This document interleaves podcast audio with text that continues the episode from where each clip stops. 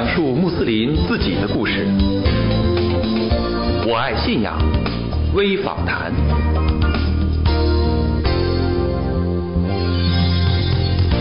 安斯拉马雷控，亲爱的听众朋友，您好，欢迎收听我爱信仰微访谈，我是法蒂玛。阿拉伯文书法呢，具有一种独特的线条感，可以随意变化其形状而形成蜿蜒曲折的美丽艺术品。从古至今，沿袭着云云。今天呢，我们非常荣幸邀请到中国著名的阿拉伯文青年书法艺术家毛占明先生，来跟我们一起聊一聊他的阿拉伯文书法艺术心路。毛占明先生呢，曾经先后就读于兰州伊斯兰教经学院、叙利亚大马士革埃布努尔大学，后来工作于叙利亚、约旦、利比亚等阿拉伯国家，深染异国风情。期间呢，他参与了诸多阿拉伯国家阿文书法大赛，书赠多位阿拉伯国际友人和有关阿拉伯国家单位机构和中国驻外使馆等等。他的书法作品呢，在国际上享有很高的声誉。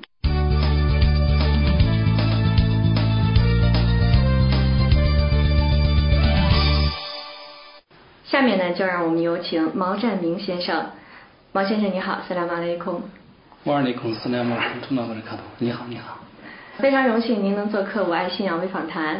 谢谢。很多的这个书法艺术评论家或者是书道同界呢，对您的阿拉伯文书法呢，都给予了很高的评价。您比如说，二零一一年，您代表中国阿文书法艺术家出席第十九届古兰经阿拉伯文书法艺术研讨会交流展。当时呢，伊朗电视台称您的书法为中国艺术家书写的闪烁着光泽的阿拉伯文书法艺术品。那么，二零一二年斋月的时候呢，您又受沙特书法家之家的邀请，与多国的书法家进行。阿文书法艺术的技艺交流和研讨，嗯，您的作品呢，在这一次交流活动当中被称为是最灵动鲜活的书法艺术品。您怎样看待这样的一些评价，或者说这样的一些荣誉呢？实际上呢，呃，阿拉哈杜呢非常质感伟大的阿拉斯马罕的活塔尔呢，呃，有两次这样的机会，能够出去跟多国的一些阿文书法家、书法爱好者共同交流学习。当时在第十九届。世界古兰经阿拉姆书法艺术研讨会跟交流展这一个过程当中，时间非常那个急促，但是有一个机会，呃，一天早上在这个德黑兰国际大酒店吃完早点之后，大致有个半个小时的时间，呃，我给我们带队的翻译提议一下，我说这个，呃，我带着自己装裱好的这个宣纸、空白卷轴，我给大家写一写我的书法。呃，展览当中书法呢，是我以前做好，你可能你们大家都可能没有。看到过是怎样去书写的？对。当时我装裱这个空白卷轴，长度大致一个五米多。呃，我在上面的话，呃，写太字面跟这个清真言。嗯。用我们中国的墨汁装裱的宣纸的空白卷轴。呃，笔是我自己做的。当时我所写出的书法作品，在这一些这个书法院来看，他们觉得很很惊奇的，因为如此之篇幅，尤其在国外写我书法的这个人群当中，他们有见过如此大的一些篇幅的一些作品。他们的书法作品本身是写在这个硬纸上，嗯，铜白纸，嗯，通过主笔有一种描画的成分。我们一气呵成之后，大致有两三分钟、四五分钟这样一个时间，将整个作品完成之后，呃，因为我们这个自己做的笔笔当中的话，有那种条纹，写过去本身有空白。您做的那个笔也是主笔？现在笔的话是用那个牛角打磨之后，上面包的一层那个包两层布。嗯，墨汁也是现在选选用是那个中浓红心墨液，它比较适合写这个书法。宣纸是这个半生宣，嗯，它吸墨功能比较好一点。对，他们好几个书法家用他们的手在这个我写的字上一直在摸，说这个怎么一种光泽感，一种条纹呀，怎么那么鲜活的？在之前他们认为是我是怎么样画的。哦，当时有这个随行的呃电视台呀，还有一些书法家，因为他们以前没有看到过中国人怎么样去写这个书法的。您是结合了中国的书法的一些特点，在书写阿拉伯文书法，在现场向他们展示。对对。所以他们看着很惊奇，从来没有见过。对。之前看到过，就是您的一些介绍。呃，了解到您从小酷爱阿文书法艺术，那么高中的时候随父亲学习中国传统的阿文书法，也就是那种金字画，是吧？对对。那么后来呢，师从国内著名的阿文书法家陈坤潜心研习，在阿拉伯国家工作期间呢，您又先后跟随九位著名的阿文书法大师，不断的提升您的书法技艺。那么在这个期间，不仅加深了您对阿文书法艺术的理解力、创造力，而且对运笔诗墨的鼓励、神韵等主体品质有了深刻的认识。那么我特别感兴趣的是，您在什么样的阶段遇到什么样的契机，走入到这个阿文的书道之门？嗯，又在什么样的情境之下，先后师从国内外的这些著名的阿文书法大师？呃，从而呢，使您的书艺达到了更高的境界。呃，在我今天来看的话。一切都源于信仰，一切都是真主的一种安排。嗯。现在打个比方来说，就是我想去培养一个人怎么样去写写书法等等，不一定会这么顺畅的能够接触到这一些国内外的书法名家，有这样的一种契机，可以将这个阿文书法这个工作这个事业呢能够进行到底，我觉得很质感。首先呢，我父亲本身是一个阿訇。嗯。在我们当时我们村子还有我们县城啊等等，他经常给呃当地的一些方民书写一些这个阿文书法的条幅，呃包括红白喜事写一些对子呀等等。在那个环境当中，我从小的话是简单学一些阿拉伯语，嗯，他只是用于这个做礼拜啊等等。之后尤其到这个初呃初三到这个高一这个期间的话，我父亲的话说，如果你愿意。我可以教一教你写这个阿文书法。嗯。当时我们就说说写个金字画，也没完全按这个书法这个去理解。然后用那个黄土土块的话研成细那个细末之后，用那个自己削的那个竹板到那个地地面上，然后这样子写过去，用笔这么一抚就抚平之后又在上面写。呃，其实我们中国的好多这个家家庭当中悬挂的经常出现一样穆斯塔法。或类似的这样的一些很固定的、很传统的，大致有几幅作品，在那个时候就已经开始临摹。当时我一个舅爷的话，也是一个阿訇，八十多岁了。有一次我写我写那个作品之后，一看之后特别高兴，说你一定要送给我，我要拿回去，我要收藏了。呃，由于这个原因呢，对我的触动非常大。对。其实当时我对这个阿拉伯语知若罔闻，知道的很少。但因为这样一个鼓励之后，心可以说是动起来了。有空余的时间的话，一直在这样的去书写。到后面的话，我是考大学的话，由于这个家庭的负荷比较重一点，放弃了上大学之后，又上了这个兰州伊斯兰教经学院。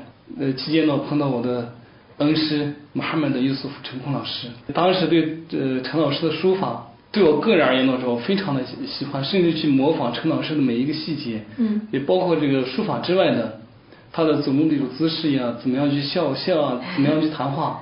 后面在那个训练的时候，在学生会一次演讲过程当中，我讲到，我这一生当中对我影响最大的人，除过父母之外，陈功老师是对我影响最大的，也是我这个书法生涯当中起到一个奠定性作用的一个人。嗯，他给了您怎样的帮助，或者说指导？因为对您触动，就是对您印象这么深刻。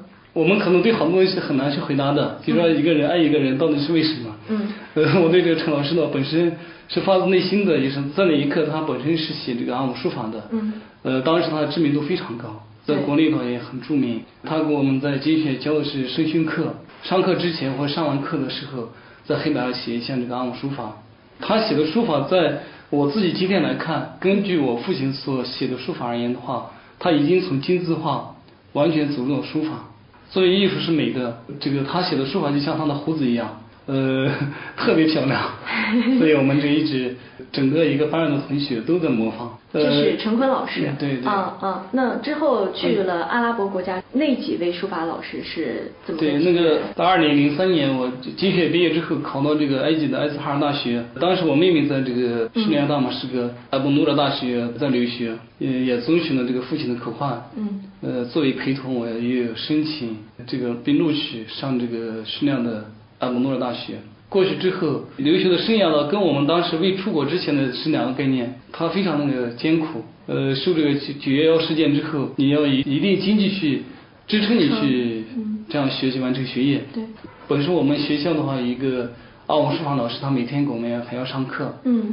通过这个同学、老师介绍，大马士革的好多书法家，他们家里都去过。在我出国之前，我背着一捆那个宣纸，西西草扎的那种，跟我今天用的笔是完全不一样。对，还有木板笔，很粗糙也也比较难看一点。嗯，而且带了好多那个图片，包括我的老师这个所书写的一些书法作品的图片，包括李文才老师呀、李广阳老师呀等等，他们出的一些这个画册上的一些图片，我通过这个复印的、呃拍成照片的，我带出去之后一直在模仿。当他们看到我所带的中国的阿武书法家所写的书法图片的时候，嗯，作为一个老师，他很随性的拿起了笔进行那个批阅，他对我们中国所写的阿武书法有所质疑。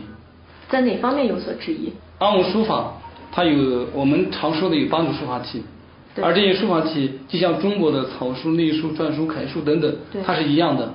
它每一个笔画是否到位，它的通过一些数据做一个理论的支撑。嗯，除去你美的部分之后，它首先看你的一个框架结构、你的角度、你写的这个笔宽，呃，这个长度是笔宽的几倍啊等等，按这个要求去呃审核你，像也给自己泼了一一盆凉水一样的。我觉得这个呃，我辛辛苦苦这么多年，在阿拉伯国家的话，对我们中国书法是这样一种这个评析。之后找了几个老师，大致是一样的。就颠覆了您以前对阿文书法的这个认识。对，到后面我今天来看的话，这个可以我们这样可以去理解。嗯，这个书法属于这个哲学的范畴，中国的汉文书法属于哲学的范畴，它属于感性哲学。阿拉伯文书法家所写的书法作品，它属于理性哲学，它讲究对称，极其那个精微，在某种意义上，它已经不等于我们中国的这个阿姆书法了。呃，在当中的运笔也好，它的一种结字、呃构图成型的作品的话，更像一幅画一样。而且我们在是通过一气呵成去书写，但他们如果去做一个书法作品，他们是时间的产物，他通过漫长的一个时间，不断的去修正。对我们中国的这个书法的话，三五分钟可以完成一幅作品，它可以通过笔在宣纸上的游走，尽情的表达你的思想情感，将你的一种理解，顷刻之间在宣纸上可以喷洒出来。对，但是阿拉伯语书法它它不是这样的，嗯。它它是在这个硬纸上去书写，它有描绘成分，所以它是它两个概念。呃，但是作为一个在国外去留学，想要学的一个书法的人，我自己也深受挣扎，到底怎么办？挺纠结的。要么你继续临摹你中国人所写的一些书法作品，嗯要么你要低下头来这个像这个阿拉伯国家的一些书法老师去学习，至少他们这个历史的传承呀，对这个书法艺术的一种教授、学习、展览啊等等，它是比起中国或其他国家来说是更为完善。在这种情况之下呢，我就低下头来之后开始向他们去学习书法。如果说当时是踏入这个书法之门的话，当中经历的东西太多太多，嗯，呃，我们要改正一个东西是非常很很艰难的，它有惯性的。你拿起笔之后，可以很随意的这样去跟着自己以前所练习的一些笔画、一些那个动作，自然而然这样去书写。呃，去纠正的话，比这个书写更更困难。但是你以前的话又有书写的这样基础在功力方面的话，肯定是他已经给你做了一定铺垫。对它本身是很很矛盾的。今天我就这样去总结的。如果我们中国人学学习这个阿姆书法呢，他走的路子一直是通过自己去思考，不断的去探索，属于这个主动的追寻的这么一个过程。但是对于阿拉伯人或者其他的，包括土耳其和伊朗人，他们这个爱好阿姆书法的人，他们是被动的被传授的一个过程，他没有更多的一种呃空间让他们去思考。他们如果想学这个阿姆书法，有老师，有书籍，现成的一些笔墨纸砚，供他去这样的练习的一个过程，他很被动，所以我们注定走的路子要比这个阿拉伯人跟阿拉伯语渊源的一些书法群体而言的话，是走得更艰辛，嗯，更困难一点。那您决定低下头向这些阿拉伯这个阿文书法家学习请教的时候，这些老师先后是怎么来帮助你走这一条道路？这个跟阿拉伯人学这个书法的话，它是非常完整的一个嗯这个体系，它是有的。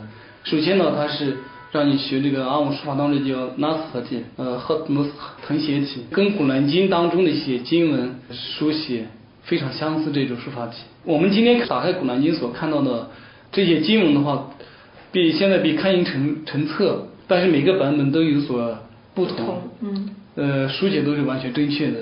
不同在哪里？呃，不同原因的话是，它不是电脑字，都是由书法家通过自己一生的心血，通过一个组织，嗯、像这个沙塘内蒂纳有古兰经印刷厂，也有古兰经书法艺术的这样的大赛，获奖的一些作品，呃，跟作者之间的话有一定的条约，给一个这样子有许可，可以这个刊印成册。今天看到的作品都是，它是有这个手抄本的这个原本呢，通过这个原本之后再进行设计装帧，就是手抄手写的，对对对。太难得了。所以的话，这个走路子必须是这样的。呃，这是第一个。到后面的话，就说呃你对誊写体最起码应该写的也可以要能够过关，要完全正确。之外的话，也三一体啊，像这公文体啊、法律体，包括这库这个波斯体、库法体啊等等。呃，更多的还要去临摹一些古往今来的比较著名的大家比较认可一些书法作品，因为我们中国人本身呃汉武书法是一个有着深远传承的一个国度。当时我出国的话已经二十四岁了，嗯，我们更觉得也是通过这个我们中国这种书法的一气呵成，顷刻之间一种书写，更能够淋漓尽致的释放一种情感，对，感觉到非常的这个舒服，嗯。很很有快感，对。这样的一个过程。对对，当时有这么一个想法，怎么样能够使我的这个阿姆书法的话，像阿拉伯人一样的写的非常的这个精细，其角度比的像艾利夫的这个长度是笔宽的是几倍呢，或等等，这些怎么样达到这个效果之后，同时是一气呵成写出来的，这是我当时一直思考的一个方向。嗯，我们一旦通过我们的宣纸，通过我们的笔墨纸砚之后，写出书法作品像阿拉伯国一样的，在印上写的是一模一样的时候，可能是一种超越。对，这是当时的一个概念，所以我一直在坚持走这一点。只要这个阿拉伯国家在训练的好多这个书法的一些展览、一些这个活动当中，尽可能去参加。嗯包括到约旦，呃，当时那个打工的时间，还有去黎巴嫩呀，或者是呃阿联酋、科威特这些国家，呃，哪怕时间很很短也也好。首先第一件事情是，那当时照相机拍一下那个建筑物上的或者是图书馆的一些书法图片、清真寺的，然后跟当地老师交流，让他们去指正。对我个人而言呢，记忆犹新的一件事是在那个当时约旦的这个红海边上一个港口，现在翻译成那个亚丁湾，叫那阿格巴，在那个地方，它靠近以色列，又跟这个伊拉克还有埃及非常近，红海边上，天气非常炎热。在那个城市，当时我打工，认识了好几个这个阿拉伯人。天气比较炎热的，每天上班时间其实很那个很少，呃，有更多的这个空余时间。当时拜访了好多这个书法家，呃，有一个契机吧，认识一个政府官员，他跟我的话那个一见之后就一拍即合，好像那个老熟人一样的。嗯然后他把我带到那个政府的办公大厅，当时有这个阿格巴的这个市长呀，还有他们那些工作人员，政政府的一些政府要员。然后说我给你们带了一个中国的书法家，嗯你们看一看。当时我带的还是当时那个草笔，宣纸没有带，当地的铜板纸，桌子上铺开之后说看一下中国人怎么写书法的。当时我写出去之后，他们都非常惊讶。嗯阿蒙书法属于硬笔的范畴，嗯，宣传去书写的话，它很矛盾。对一个方面你要这个对，嗯你要在软纸上去写的话，你如果这个力道不够，你写不上字；如果力道太多，你在用笔过程当中可能会划破宣纸嗯。那么一个方面要往往下压，一个方面又要往上提呢，一个方面要很快去书写，一个方面也要很慢的去书写。比例的拿捏非常的关键所。以从这个呃角度而言的话，有时在深更半夜我去书写的时候，感觉整个在用心在写，心是动动起来，好像我的手刀子没有动弹一样的。呃因为在硬纸上去书写，就可以说是驾轻就熟，嗯呃，非常顺畅。写了几幅作品之后，呃，一下子他们当地的这个政府官员又收藏了，说特别好，这个很难得，一生都不可能有这样的机会能够碰到中国的书法家，能够写出如此优美的阿姆书法。今天来看呢，我当时只是一个小伙子，很年轻的，但是这种鼓舞跟鼓励迈上一个台阶，我今天感觉到非常的质感。当时您经历这件事的时候，已经在阿拉伯国家就是练习书法多久？两年差不多。才两年的时间。对。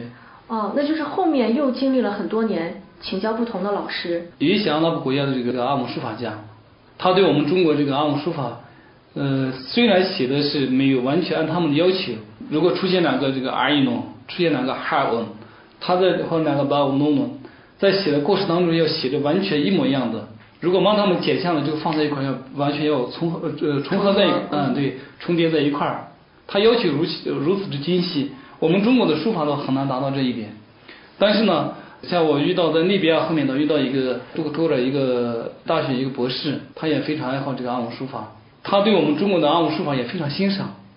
虽然我们的书法作品当中出现两个字母没完全的重叠在一块儿，他告诉我的话是，呃，做一个艺术，在你要力求完全的一种对称，还要呃必须要达到不重合，对，体现一种艺术呃参差错落美。变化，对。就像中国书法，比如说那个王羲之的《兰亭序》，对对。有二十一个之之字对对。但是每个之字都不一样，对就说还有时候还要赋予这种变化才才会更美。所以的话，呃，我今天来看的话，这个阿拉伯国家一些书法作品，在这一点来看的话，它的一些东西好像是死的，我们的是活的，它很灵动的。对，如果是一个死的东西，就像一个框架一样，它是完完整整的按比例比例的构图啊等等，它缺乏一种那个动的东西，它不灵活。通过宣纸怎么样去写出来之后，让阿拉伯人看了之后，他可以心悦诚服呢？中国的写着阿拉伯书法的中国穆斯林，呃，或者我们是中国的阿拉伯书法家，我们不是阿拉伯国家的说着阿拉伯语、写着阿拉伯语书法的阿拉伯人、阿拉伯书法家。呃，今天来看的话，地球可以成为一个村落。对通过网络的话，可以顷刻之间跟国内外方方面面的一些朋友可以广泛的去交流。嗯，我们如果这样去讲，一个阿拉伯国家的一个阿拉伯书法家的话，他背负一一座大山的话，我们中国人已经注定要背负两座大山。他要第一个是，呃，中国人的话，在通过汉武书法的眼光去审视你的阿姆书法。对如果我们在宣纸上所写的书法作品是通过描红、描摹去写成书法作品，那么阿拉伯人来看的话，如果你所写的这个阿姆书法，你的运笔不到位，或者没有完全的重叠重合，或者是作品的话出现了这个一定偏差，那他肯定认为这个作品是不过关的，所以呢是比较矛盾的，他已经注定要经历风风雨雨。呃，中国阿姆书法也是一样的。那么怎么样能够使在中国的阿姆书法呢，具有这个桃子的芳香，呃，杏子的甜美，这是一个摸索探寻的一个过程。我们刚才听到您在阿拉伯国家的这个书法的经历啊，有辛酸，也有很光鲜的、令人羡慕的这些经历哈。呃，但实际上就是鲜花和掌声的背后，都会有很多磨难，或者是说是一些痛苦的考验。零九年的时候，您得了一场大病，当时呢，医生已经下了这个病危通知。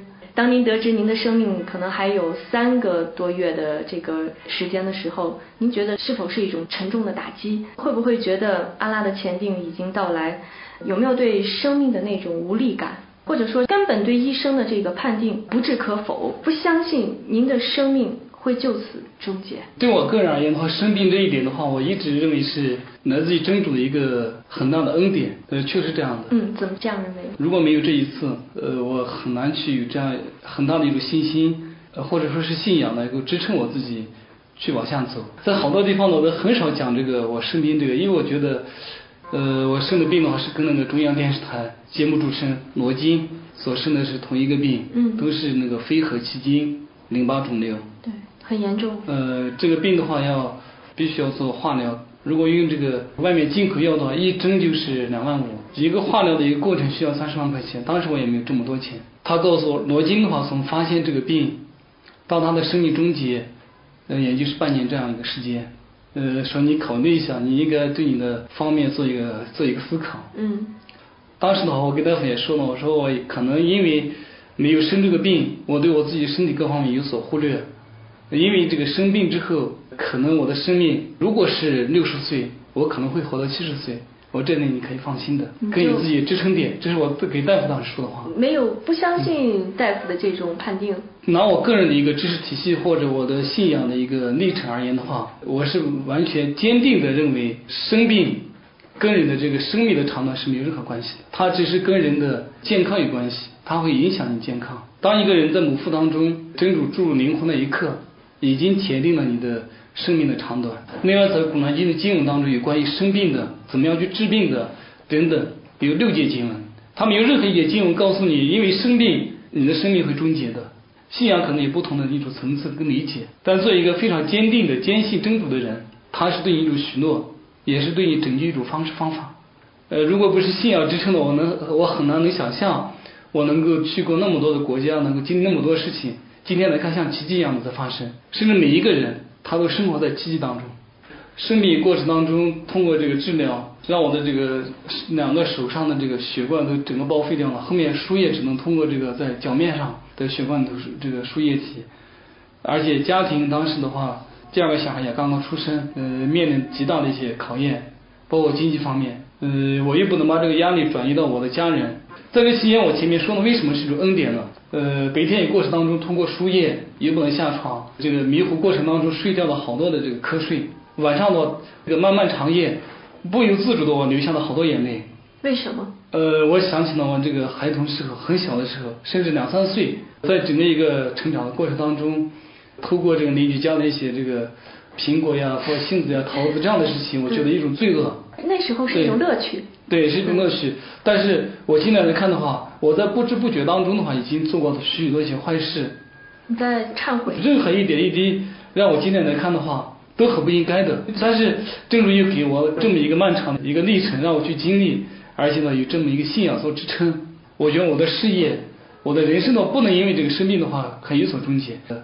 当时我跟大夫有有一次这样对话，嗯，我用这个你所说的国外的这种进口药米罗花，如果这个治疗过程当中骨髓移植之前需要花三十万，我说骨髓移植之后所有的我拿出一百万块钱。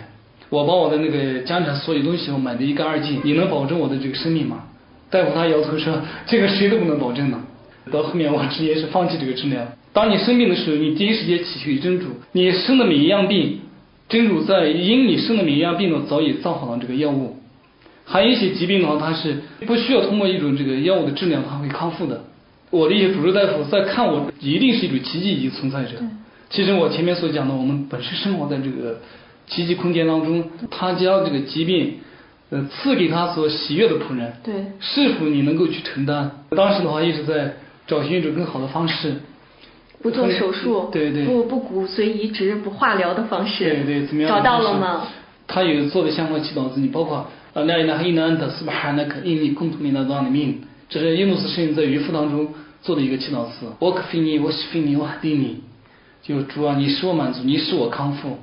你引领我，对对这样的一个祈祷。那么按这个意思呢，信仰呢不是说是生病不去治疗，它必须要通过一种三百五。但是三百五的核心是阿拉姆三百五，的真主就是什么？它是决定因素的主宰。你做这些因素的话，是否可以挽救一个生命？我第一时间的话生病，我们应该举起我们的双手向真主做做祈祷。他任何疾病，他是向你让你的身体走向健康。走向这个康复。第二个方面，做过祈祷之后，你的心的一种这个依托，它有你一生两世的一种保障。在这世间的话，你透过真主，一定会使你的疾病可以康复的这个药物肯定是有的，这有圣训作为依撑的。在这期间呢，我一直在想一种更好的方式。到后面很有契机嘛，你说一个阿红介绍我一个血液科的一个主治大夫，不做西医了，然后专门自己开了一个诊所，就那个健强诊所。嗯。我从他那边去之后。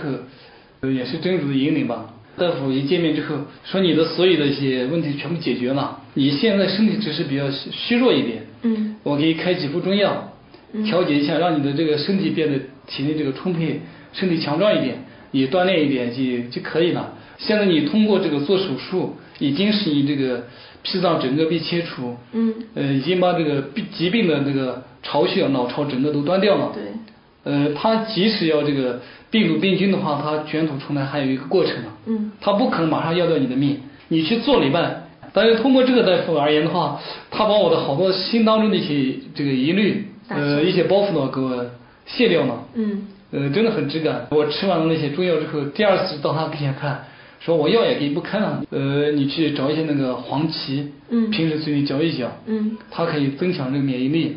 到现在我也是，如果有闲余时间的，自己嚼点黄芪这样嚼着嘛，反正一点甜甜甜的味道嘛，心里也很甜的，真的。就通过西医的一个治疗方式，嗯，它是一个理论体系，嗯，通过中医也是另外一个治疗的一个方案，对。那么作为一个穆斯林的话，有一个有正确信仰的人，首先依依托于真主，你去看的过程当中的话，这其他一些都是塞百步，你可以选择一种最好的。真主不会说是让你背负你自己扛不动的东西，他是按其能力而责成，他很通透的已经告诉你这一切。因为生命的原因的话，让我对生命对各个方面有了更更多的一种思考。因为因为生命的原因的话，我已经不能去到国外去做翻译啊，或者去做其他的一些工作。但是写书法的则不然。我从这个冥冥之中，我感觉到是真主一种引领，一种安排，好像我我们已经是被注定好。今天我在呃延续着注定，其实是在古兰经当中也明了，一切都是按真主的一种前提，他可定了。您觉得阿拉就是给你一个疾病的考验，然后？等疾病康复之后，让你还是走到这个阿文书法的这条道路上来。对对对。嗯，那么现在就是说，很多人说字如其人，我想阿文书法也有这种说法。有些人评论您的书法作品构图精巧，笔墨精熟，气韵畅达，动静相宜。还有人说，只有圣洁纯美的心灵才能写出优美的作品。那么我想通过。这场病痛的考验啊，您对信仰和生命肯定是有了更深刻的这个体会，就像您刚才说的哈。那么，当您在康复之后啊，这个挥毫泼墨的时候，是不是在用一颗敬畏虔诚的心灵在书写？或者说，这个书写这个阿文书法已经成为崇拜造物主的一种方式？嗯，对，那个呃，生活当中的一点一滴都是。在追寻信仰的一个过程，嗯，真主是阿拉哈曼阿拉哈姆，是普斯特斯的。我们能够生活在一个穆斯林家庭这样一个建长的过程，被引领的话，本身是这样的。呃，书法的话，呃，他也一定是通过这个内内心的一种一种崇美、一种干净、一种虔诚、一种敬畏做一个支撑的。否则，呃，书法呢，它是死的，它不鲜活。我们说书法也是有血有肉的，对，它一定是有血有肉的。嗯。第二的话，我们这个阿姆书法写的话，大部分内容都是这个写的《古兰经》的一些经文跟声训的经文。呃，那么《古兰经》的话是怎么样？《古兰经》是福尔干，《古兰经》是宇宙的种子，呃，也是《古兰经》的话是穆斯林的种子，是世人的种子，是整个宇宙的种子，是对过去的人，我们当当下的人，还有以后的人，是包括了囊括了。天堂与火域，它是完全一个种子。那么我们去书写书写的是克莱蒙纳，是真主的语言。没有这个虔诚敬畏，你很难去支撑自己去书写。你对经文不去理解，不去深究，不去思考，你没办法去写出这个阿姆书法的。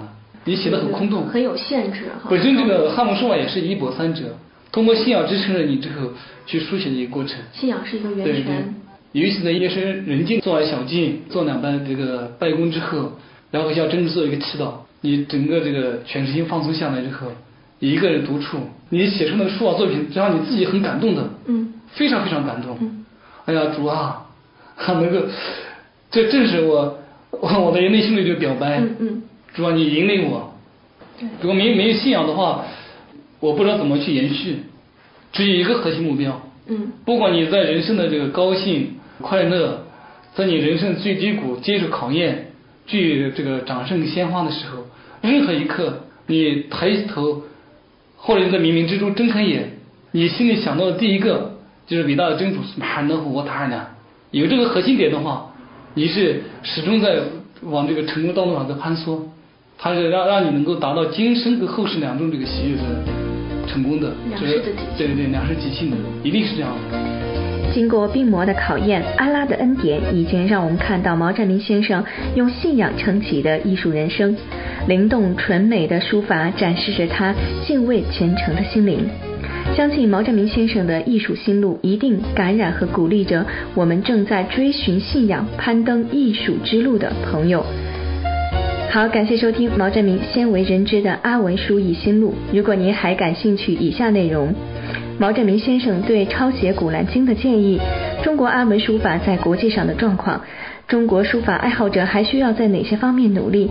新成立的甘肃墨陶书画艺术交流中心的目的和职能，毛占明书法对于工艺方面的一些考虑。听众朋友想了解这些内容，请您继续关注近期将要播出的毛占明鲜为人知的阿文书艺心路下集。再次感谢毛占明先生做客我爱信仰微访谈。听众朋友，您可以关注我们的网站三 w 点 i love iman 点 com。微信平台“我爱信仰”、新浪微博“我爱信仰有声传媒”，或者下载安装 APP 手机软件来收听我们的节目。你也可以写邮件提供您想听的话题或者访谈线索。我们的邮件地址是五二信仰的汉语拼音 at 新浪 .com。感谢您的关注，伊莎拉，我们下次再会。